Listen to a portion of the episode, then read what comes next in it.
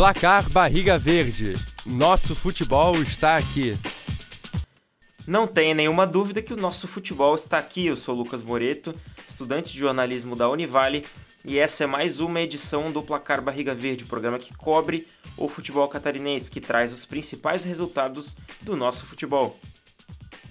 Já iniciando os trabalhos falando da Série B, 36ª rodada, onde o Brusque empatou em casa com o Novo Horizontino na última terça, dia 18. O Novo Horizontino começou pressionando logo aos 16 minutos, após cobrança de falta venenosa de Paulinho, o goleiro espalmou. A bola sobrou na esquerda, foi levantada para a área e, após confusão, se apresentou para o camisa 10 Diego acertar um belo chute e abrir o placar, 1 a 0 Novo Horizontino.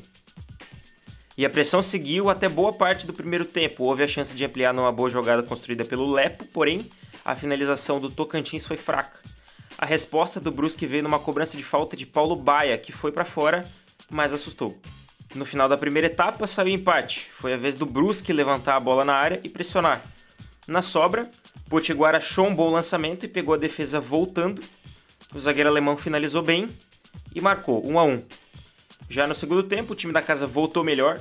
O Ayrton cobrou escanteio, a bola bateu e rebateu na área e ficou para o Jailson, que chutou colocado, mas a defesa do Novo Horizontino conseguiu tirar. Na volta, Pará chutou para fora, boa chance perdida. Como resposta, o Diego Torres, autor do primeiro gol do jogo, quase fez um outro gol, um golaço, num chute de primeira, que acabou parando no travessão. Assim como o Novo Horizontino fez um gol aos 16 da etapa inicial, o Brusque virou aos 16 da etapa final. Cobrança de escanteio pela direita, a bola se apresentou para o zagueiro Wallace Reis, que completou para o gol, 2 a 1 Brusque. Ainda houve a chance de ampliar num chute do Totti, de fora da área. Uma bola que desviou e quase surpreendeu o goleiro. O segundo tempo foi de muita trocação, pode-se dizer que, em termos de emoção, foi até superior ao primeiro. O último gol do jogo saiu aos 32 minutos no cruzamento de Lepo e Bochecha chutou de primeira para empatar o jogo e dar números finais, 2 a 2. O Brusque segue vivo, mas respira por aparelhos. Depende da Chape não pontuar para permanecer na segunda divisão do Campeonato Brasileiro. Agora vamos dar uma olhada nos próximos jogos do Campeonato Brasileiro e também da Copa Santa Catarina, além de mostrar a classificação para vocês. Pela 33ª rodada da Série A, o Palmeiras enfrenta o Havaí no Allianz Parque, no sábado, dia 22 às 21 horas. Nem preciso dizer que é um jogo dificílimo, é o líder do campeonato, o virtual campeão. E o Havaí agora tem um grandíssimo desafio na luta pela permanência.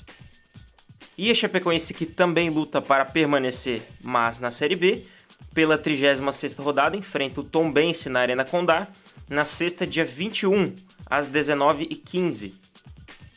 O Criciúma, que já está ali praticamente consolidado na parte de cima da tabela, enfrenta o Vasco em São Januário no sábado, dia 22, às 4h30 da tarde. A Copa Santa Catarina agora chega na sua fase decisiva, a semifinal. Pelo jogo de ida, o Carlos Renault enfrenta o líder Marcelo Dias, o líder da fase anterior, no Augusto Bauer no domingo, dia 23, às 11 da manhã. E o Ercílio Luz enfrenta o Figueira no Aníbal Costa no domingo, dia 23, às 3 da tarde. Agora é mata-mata, não tem muito para onde fugir. A Copa Santa Catarina, durante as suas 10 rodadas, apresentou algumas surpresas.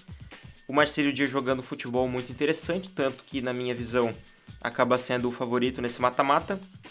E também para conquistar o título. Mas o futebol é jogado e tem grandes times aí na Copa Santa Catarina que mostraram-se times organizados.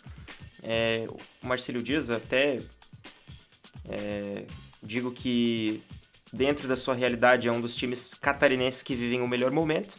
Claro, guardadas as devidas proporções, né? não dá para comparar, por exemplo, com o Havaí na Série A, mas vemos um time jogando um bom futebol, com aproximação, com troca de passes, um jogo de posições interessante, e os outros times também fizeram sua parte. O Figueirense, apesar de ter é, de não ter conseguido é, subir, né? Tem um desempenho interessante agora na Copa Santa Catarina, principalmente nos últimos resultados, e se mostra forte, um time grande para um mata-mata dessa proporção. Então é isso por enquanto. Esperamos você aqui no próximo Placar Barriga Verde para a gente se informar junto sobre o futebol catarinense. Vale lembrar que o nosso futebol está e sempre estará aqui. Um abraço e até logo. Apresentação: Letícia Fontanive e Lucas Moreto. Supervisão: André Pinheiro. Edição: Letícia Fontanive. Uma produção do projeto de extensão Oxigênio, Central de Podcasts. Universidade do Vale do Itajaí. Escola de Artes, Comunicação e Hospitalidade. Curso de Jornalismo.